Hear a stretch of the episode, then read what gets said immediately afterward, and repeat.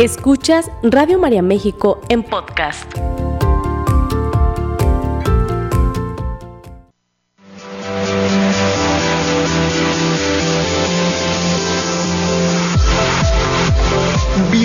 Al lugar en donde los retos son oportunidades para fortalecernos. Gimnasia Emocional, la revista radiofónica de salud mental, con sugerencias prácticas, entrevistas, temas de actualidad y los mejores ejercicios que desarrollan tu potencial para crecer y mejorar. Gimnasia Emocional, con el psicoterapeuta Marco Antonio Susán.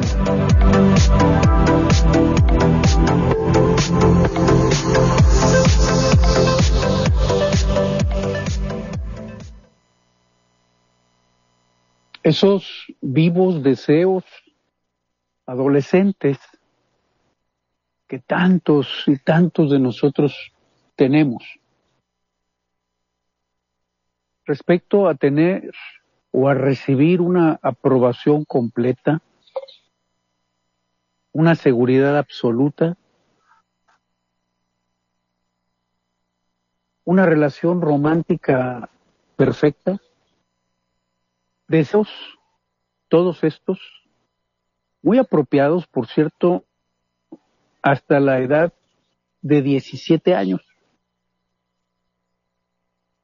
Sin embargo, son estos mismos deseos, estas mismas expectativas, las que nos crean una forma de vida imposible de vivir a la edad de 40, 45, 50, 60 años o más. Esto escribía William Griffith Wilson, mejor conocido como Bill W., en enero de 1958, refiriéndose a, un, tema, un tema que me parece básico para poder entender la, la, la personalidad del ser humano. Enero de 1958 y nos está invitando a, a, reflexionar sobre cuáles son nuestras perspectivas. Fíjate, decía una, una, una lectura que, que acabo de revisar hace unos días, decía, una atención en tus opiniones, porque son tus opiniones las que forman tu perspectiva de la vida. Son nuestras opiniones y ahí es en donde vamos entendiendo que para que nosotros podamos mejorar nuestras relaciones con las personas que nos rodean, es necesario que nosotros dejemos de opinar y estemos atentos a lo que está sucediendo. Son nuestras opiniones los que, las que pueden generar, de hecho, la mayor parte de las veces, por no decir que siempre, son los que generan ese sufrimiento, ese dolor que al paso de los años se convierte en un sufrimiento, en un dolor crónico en el ser humano. Me llama mucho la atención esta propuesta de Bill W. ¿hasta qué punto son entonces esas opiniones que yo tengo sobre, sobre mi relación con los demás, que yo debo de recibir una aprobación completa, una seguridad absoluta y eh, estoy esperando a que llegue eh, la relación perfecta en términos de relación de pareja. Mira, yo, yo pienso que estos factores son los que en mucho están relacionados con este fenómeno que hoy conocemos como el narcisismo. Y cuando llegamos a la edad adulta y de, de, decía la, la, la reflexión que te acabo de leer, y entonces empezamos a tratar de vivir esa vida que en esos términos se convierte en una vida imposible. Imposible de vivir. No la llevamos con los hijos me llama la atención y me pregunto, te propongo que el día de hoy, buenos días, ¿cómo están ustedes? Gracias, gracias por estar nuevamente juntos. Gracias en nombre de todos mis compañeros de esta maravillosa familia de Radio María. Gracias a Florecita, que está encargada ahí desde la cabina de la sede nacional de Radio María, de que esta señal llegue puntualmente ahí a, tu, a tu casita, a tu oficina, o si nos estás escuchando mientras manejas, bueno, pues pon atención en todo, ¿eh? eh pero eh, primero en el camino y luego ya vas, ya vas eh, escuchando. Ya luego que, llegues a, tu destino ya, ya tendrás más, un poquito más de, de, de calma, de paciencia para para pensar en esto que hoy te invito a reflexionar. ¿Hasta dónde nos hemos convertido en padres narcisistas? ¿Hasta dónde hemos llevado eh, precisamente a partir de esas expectativas poco realistas de obtener una aprobación completa, una seguridad completa, un amor perfecto, eh, eh, sin, sin ningún error, sin ningún defecto, pues hasta dónde nos convierten en padres narcisistas. Recuerdo también una, una lectura muy interesante sobre alguien que proponía que en lugar de educar para el éxito, educáramos también para el fracaso, así como se oye, que pudiéramos educar también para el fracaso, es decir, no, no para convertirnos, eh, eh no, no para entrenarnos eh, y convertirnos en, en personas que, que nos sintiéramos como fracasados, no, sino educar para el fracaso en el sentido de aprender del fracaso. Educar para que seamos capaces de aprender de los fracasos, de las dificultades, de los obstáculos y seamos capaces de convertirlos en oportunidades. Hoy te invito a reflexionar sobre estos puntos que te quiero compartir el día de hoy, sobre lo que es la paternidad narcisista y cómo esto se convierte en una ausencia emocional para los hijos, una ausencia emocional para la relación de pareja y una ausencia emocional para la familia. De alguna forma podríamos decir que si hay esta ausencia emocional, pues también hacemos a un lado o sacamos de nuestras vidas esa presencia de Dios. Porque Dios se manifiesta justamente a través de nuestra presencia. Dios se manifiesta a través de nuestra presencia emocional. La primera característica de los padres narcisistas es que usamos a los hijos, o, en otras palabras, tratamos de vivir a través de los hijos. Muchos, muchos padres hemos, hemos vivido esperando que nuestros hijos tengan éxito, pero no tanto por el gusto de que ellos puedan tener ese éxito, ese logro, ese progreso, ese avance, sino por vivir un éxito que nosotros no habíamos tenido, un logro que nosotros no habíamos obtenido, tratar de obtenerlo a través de los hijos. A eso es a, lo que nosotros le llamamos tratar de vivir a través de, de, los hijos. De, decía uh, aquí una, una persona que nos, nos compartía, decía, mi mamá me vestía con ropa muy, bon, muy bonita, muy bonita, a pesar de que yo no, eh, yo no me, sentía muy contenta con, con estos vestidos. Eh, pienso que a lo mejor mi madre eh, se sentía halagada, se sentía aprobada como madre cuando recibía eh, cumplidos respecto a mi apariencia, ¿no? Eh, que de, mira qué, qué bonita traes a tu, a, tu niña, a tu niña, a tu hija. Y entonces esto probablemente hacía que mi mamá se sintiera mejor como madre.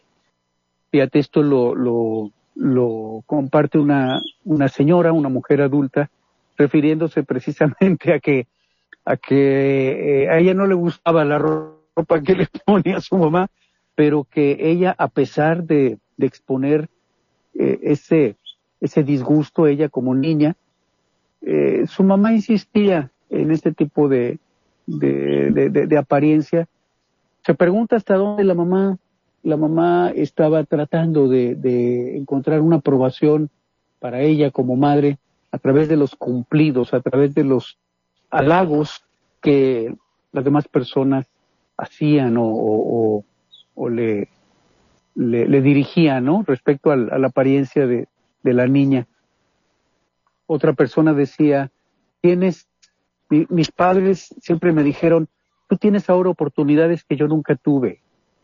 Sin embargo, una vez que tú llegues a ser eh, eh, ingeniero, médico, eh, abogado, empresario, entonces podrás hacer lo que te plazca. Hasta entonces seguirás haciendo lo que yo te diga. Ahí tenemos otro, otro, otro testimonio, ¿no? De cómo dentro de ese narcisismo los, los padres muchas veces tratamos de vivir lo que no tuvimos a través de nuestros hijos. Característica número dos, es esta sensación de amenaza que como padres podemos sentir cuando vemos que los hijos tienen éxito. Fíjate, fíjate qué por eso decimos que muchas veces cuando llegamos a la vida adulta llegamos eh, sumamente confundidos, porque a lo largo de nuestra crianza eh, recibimos, lógicamente, como crecimos en familias humanas, recibimos mensajes contradictorios recibimos comunicaciones opuestas. Eh, por ejemplo, aquí tenemos una, una más. Un padre, una madre narcisista puede hacer un, un esfuerzo por tratar de sobajar o, o, de limitar al, al, propio hijo precisamente para, para mantenerse a sí mismo como padre o como madre por encima de los hijos.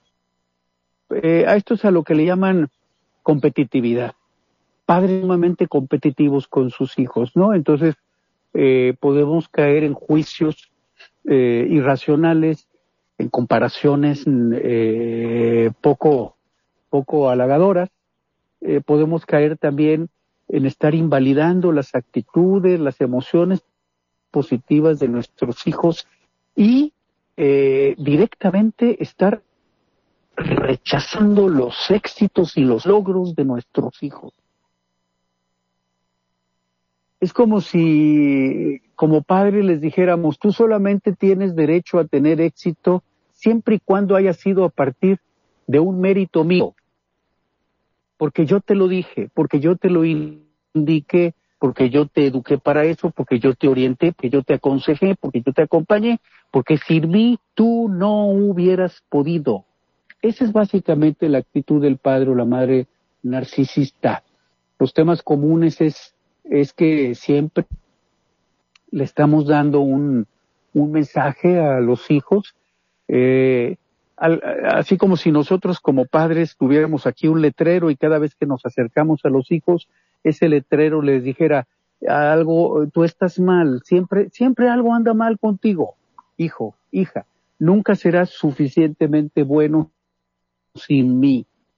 Sin mí, no puedes. Entonces esto disminuye, merma, debilita la confianza de los hijos. Porque de alguna forma el padre o la madre narcisista se empeña en eh, darle a entender que el hijo por sí mismo no vale, que el hijo por sí mismo no puede, que es incapaz. Decía una señora decía, eh, cuando estaba yo en la universidad, le pedí a mi madre eh, que si me hacía favor de pagar la, la inscripción, la, la, la, cuota de una de mis clases de la, de la carrera, yo ya en la universidad, decía esta señora. Finalmente mi madre aceptó pagarlo, pero antes de eso dijo que el estar pagando eh, constantemente estas cuotas era una pérdida de dinero y era un, era un esfuerzo inútil, un esfuerzo económico inútil. Dice, me costó mucho trabajo crecer con esta sensación de que los esfuerzos que habían hecho mis padres eh, por mi educación no habían servido de nada. Cuando llegué a la, a la vida adulta y me convertí en una profesionista, esta mujer, no sabía de dónde venía esta sensación de que mi trabajo no valía la pena, de que mi trabajo no servía, de que mi trabajo no era suficiente. Y yo he escuchado, yo, yo en lo personal, yo, a muchos hombres y mujeres adultos que viven con esa sensación de que aunque tengan, recuerdo a un, a un hombre joven, 45, 48 años, que me comentaba, él con un trabajo mm, mm, muy exitoso, con pues con eh, digamos un estilo de vida eh, eh, bastante holgado en términos de, de, de, recursos. Sin embargo, él, él me reportaba constantemente esta sensación de que él sentía, él vivía que eh, con esta experiencia de que su trabajo no era suficientemente importante, de que por mucho que le reconocieran en el trabajo sus logros, él, él seguía sintiendo que no valía y que nunca era suficiente. Fíjate cómo llegamos eh, a la edad adulta con, con este tipo de sensaciones, ¿no? Eh, tercera característica, cuando como padres eh, somos eh, tan narcisistas, con una imagen nuestra muy inflada, eh, de alguna manera engreídos, ¿verdad? Respecto a lo que creemos que somos, a lo que opinamos, ¿verdad? Que somos o a lo que nosotros opinamos que hacemos. Y eh, bueno, el padre, la madre narcisista, con, con esta actitud, con esta arrogancia, eh, se empeña en tratar a los a quienes le rodean, empezando por la pareja y empezando también por los hijos, no como personas, no como seres humanos, sino como objetos. Esta arrogancia en el ser humano y en, el, en, los progenitores eh, los, los lleva a, de alguna forma, a usar a sus hijos eh, para obtener eh, una ganancia personal. Por ejemplo, eh, mm, con esta actitud de nosotros somos mejores. Una serie de pensamientos tramposos, egoístas, materializados. De alguna forma como si uno estuviera educando a los hijos con una, con una actitud y en un mensaje de que nosotros somos superiores a los demás. Los demás son menos que nosotros. El padre eh, empieza tratando a sus hijos así, de esa manera, como, como un objeto. Algunos hijos de padres narcisistas se sienten eh, han sido co cosificados, es decir, que no han sido tratados como seres humanos, sino como cosas, como cosas que se quitan, se ponen, se llevan, se traen, se guardan, se sacan, ¿no? como objetos, mientras que a otros hijos se les ha enseñado a, desarrollar ese mismo falso complejo de superioridad. Nosotros somos mejores, un sentido, de, un sentimiento de derecho grandioso. Claro, repito, está basado en esas trampas superficiales del egoísmo y, de tratar de obtener algo siempre a costa de, de, de los demás, ¿no? Un sentido de superioridad que nos quita nuestra humanidad, nos quita nuestra dignidad y nos convierte en cosas. Característica número cuatro. Característica número cuatro. Ahorita traigo mucha, mucha información sobre estos rasgos. Yo creo que aquí podemos aprender mucho porque en gran parte cuando fuimos creciendo y sobrepasamos esa edad de esa etapa de la adolescencia y nos descubrimos como seres humanos adultos todavía esperando, ¿verdad? Eh, eh todavía con esas expectativas poco realistas, fantasiosas, diría yo, de esperar aprobación, eh, seguridad y amor perfectos. Imagínate nomás. Cuando llegamos a la vida adulta, es muy probable que esto nos convierta en, en personas narcisistas. La cuarta característica de los padres narcisistas, muy ligados a la grandiosidad, muchos padres narcisistas aman, pero es un, eh, es como un, como una manifestación de, de amor a través de la cual el Padre se empeña en mostrar a los demás qué tan especiales, qué tan especiales somos. Eh, como ejemplo, podríamos eh, decir que son padres que siempre eh, están interviniendo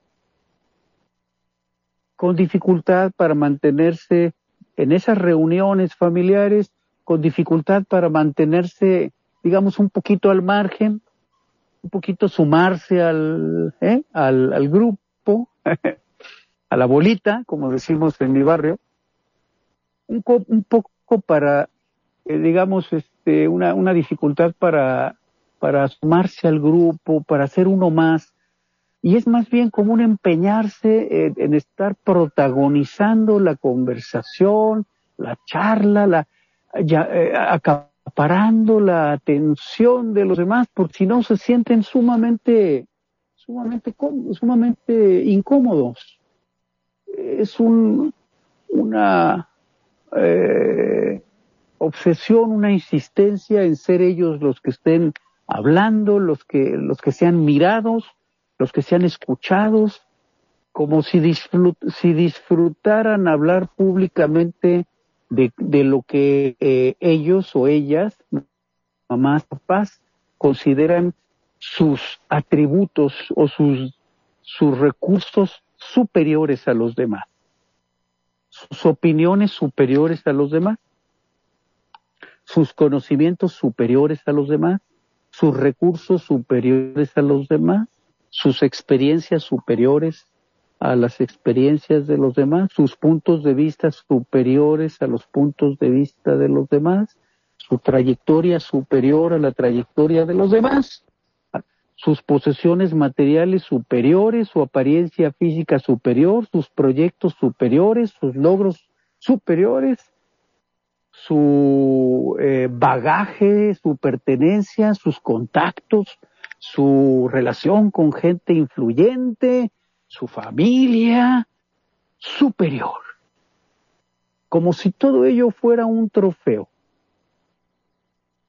padres y madres narcisistas son capaces de mover cielo, mar y tierra y de recorrer largas distancias, todo sea para buscar la atención, para encontrar y recibir la aprobación perfecta, el amor perfecto, la seguridad perfecta.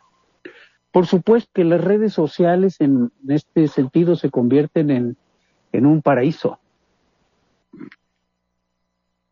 en un paraíso porque entonces es un, un eh, es un excelente espacio en donde en donde publicar constantemente lo maravilloso, lo digno de admiración que es mi vida. Mi vida y yo y todo lo que está alrededor mío somos superiores a los demás, somos muy interesantes, muy interesantes, eh, muy especiales. Mírenme lo que yo tengo y lo que ustedes no tienen.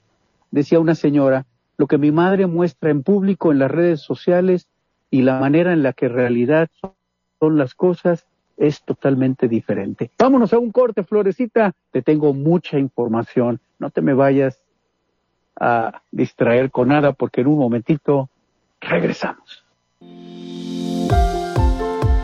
Sigue escuchando Radio María México en podcast. Uno, uno, uno, cero, tres, dos, uno, cero. Prepárese, por favor, un, cafecito. Mire, vamos a compartirlo. A esta hora se antoja un tecito, un, cafecito, una bebida amable, mientras vamos profundizando en esta temática de los padres narcisistas. ¿Qué significa esto de, mira, y, justamente por eso es que me, me adelanté a, a platicarte sobre, sobre los, bueno, hay una historia, ¿verdad? Cuando nos preguntamos cómo fue que se, que se formó o que se fue forjando esa personalidad en el padre o en la madre narcisista, bueno, pues nos vamos encontrando con, con una historia, por supuesto. Son seres humanos que han pasado por situaciones difíciles. Cuando hacemos un acercamiento a las historias de estos padres y madres narcisistas, descubrimos historias también muy difíciles, muy difíciles. Vale la pena entenderlo, ¿eh? Vale la pena entenderlo porque esto, esto nos permite eh, también generar conciencia sobre, sobre la, la, la, situación humana. Nos permite comprender al, al, padre y a la madre narcisista y nos permite también ayudarlo, ¿no? El, la quinta característica, muchas veces yo me, me, me, me identifico, ¿verdad?, con alguno de estos rasgos y todo, pues, de ahí viene la importancia de platicarlo tú y yo, para que lo, eh, primero lo, lo analice en términos de mi propia, mi propia paternidad, primero, primero. Eh, y, y, entonces, eh, ya de ahí Dios nos va a decir que sigue. Pero primero es empezar por mi propia paternidad. Característica número cinco, la manipulación es el típico, mira todo lo que he hecho por ti y así me lo pagas. Es tu culpa de que yo me sienta mal como mamá, como papá. Es tu culpa.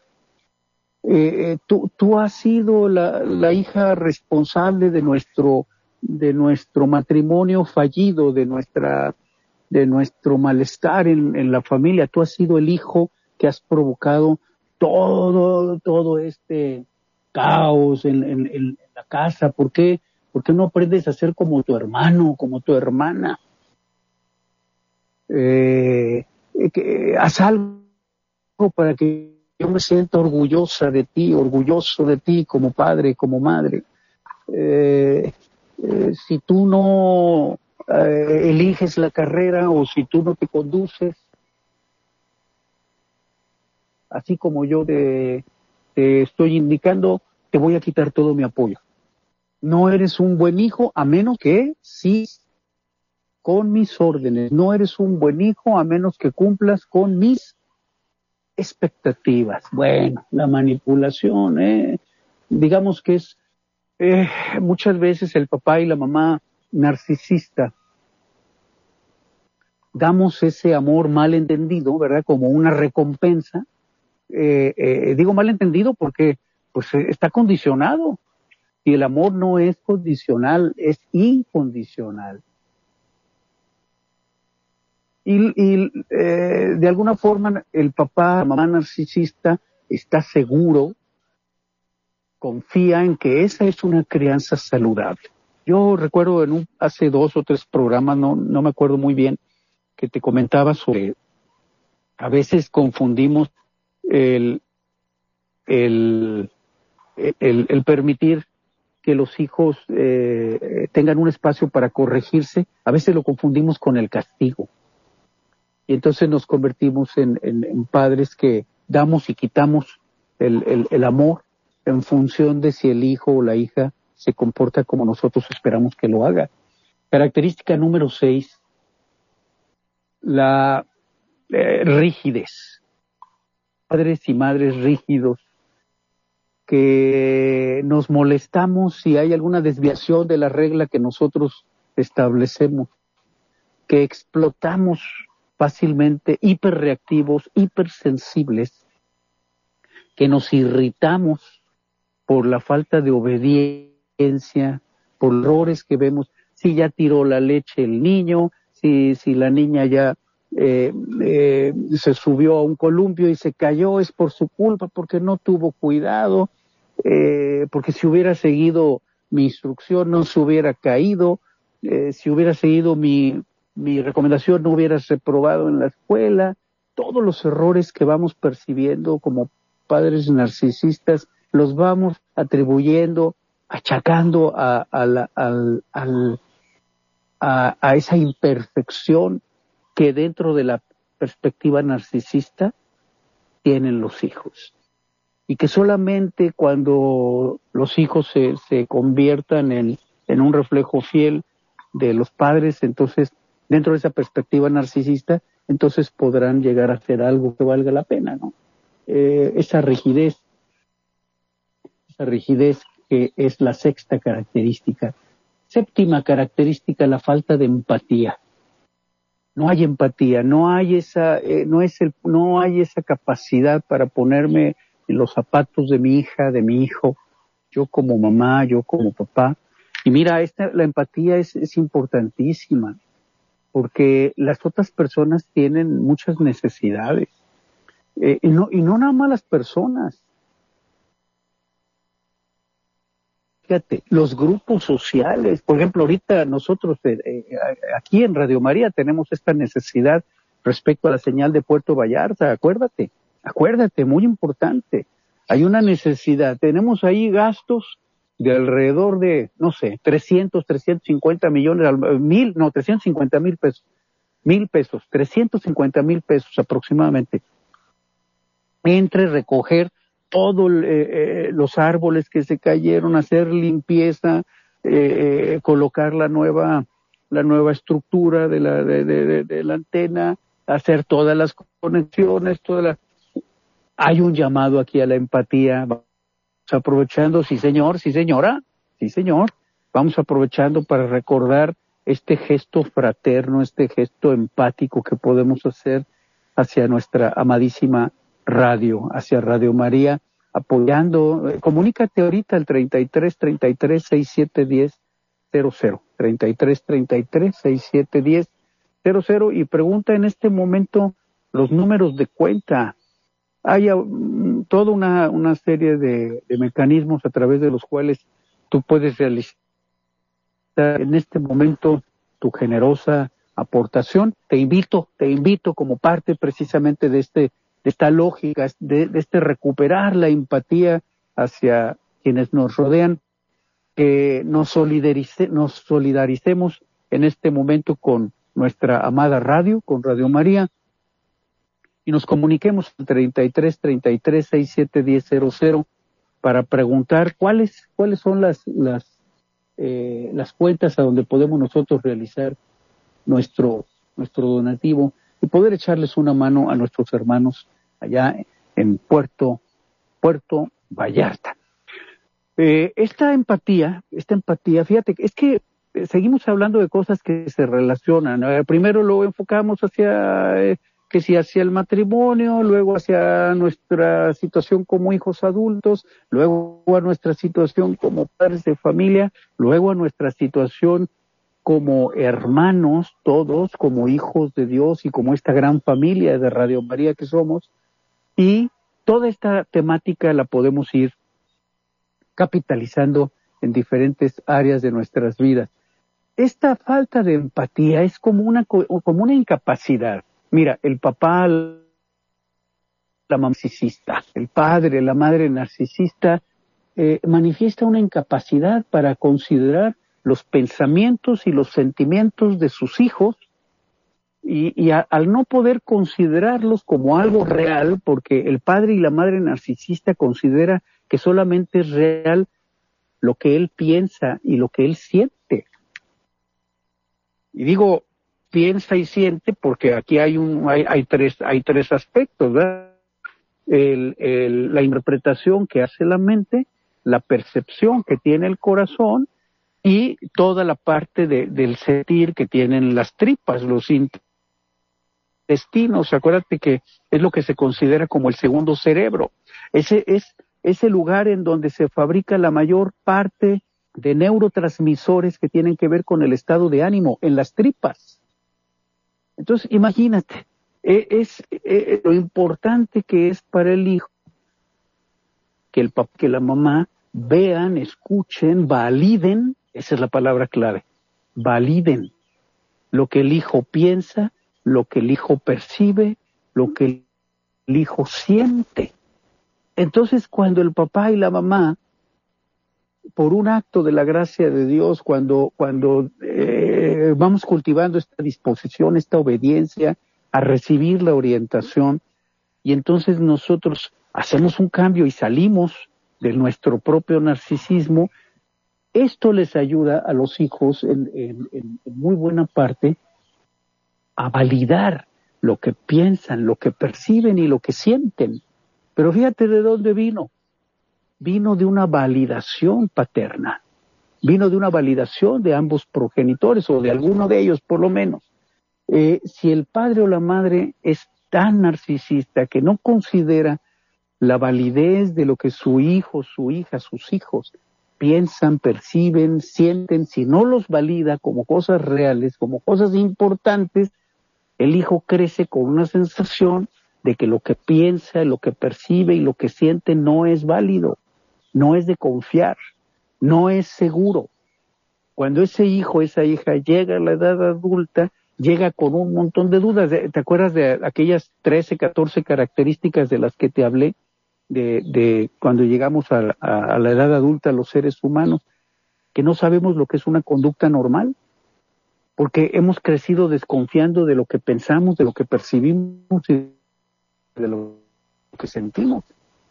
Los hijos con este tipo de, crianza responden, eh, eh, eh, digamos, distanciándose de los padres, huyendo de los padres, congelando sus sentimientos y con una fuerte sensación de que ellos no son ellos, de que tienen una personalidad falsa. En el, en el programa anterior, la semana pasada, eh, te comenté algo respecto al síndrome del impostor. Eso tiene mucho que ver con, con, esto. Eh, y característica octava y, novena, eh, la codependencia. Esta codependencia emocional, física, financiera, el padre que, que, que le dice o la madre que le dice a sus hijos, si ustedes no están, yo no puedo vivir. Eh, decía un, joven, mi madre dice que es madre soltera, tiene eh, 40 años, espera que, que yo la apoye financieramente para siempre. Dice que ella no puede vivir sin mí. Algunos padres narcisistas eh, les exigen a los hijos una disposición y una presencia permanente. Y finalmente, la, número nueve, la posesividad. El padre y la madre narcisista que no permite, no permite que, el hijo eh, tenga un proyecto propio, que el hijo tenga una pareja, que el hijo, que, que el hijo elija una carrera, tenga una meta en la vida. Hoy, fíjate, hoy vamos a tomar toda esta información y nos vamos a tomar de la mano de la Virgen María diciéndole, Madre, que nosotros podamos ser padres y madres como tú lo eres con nosotros. Que nos validas, que nos orientas, que nos acompañas, que nos conduces, que nos fortaleces, que intercedes, que nos miras, que nos escuchas, que estás permanente con, permanente con nosotros y que a través de Radio María nos acompañas mientras recorremos la vida. Que de la misma manera nosotros podamos llevar esta, esta participación silenciosa, este desprendimiento eh, eh, amoroso y esta presencia discreta a nuestros hijos. Que podamos salir de ese narcisismo del que venimos y podamos abrirnos a la paternidad amorosa como tú nos la enseñaste. Lo pedimos en el nombre de Jesucristo nuestro Señor. Mis amigos, qué alegría haber estado juntos nuevamente. Gracias, Florecita, allá en la cabina de la sede nacional de Radio María. Los esperamos el próximo martes. En nombre de todos mis compañeros de Radio María, les enviamos un fuerte abrazo y que Dios nos los bendiga. Gracias. Esta fue una producción de Radio María México.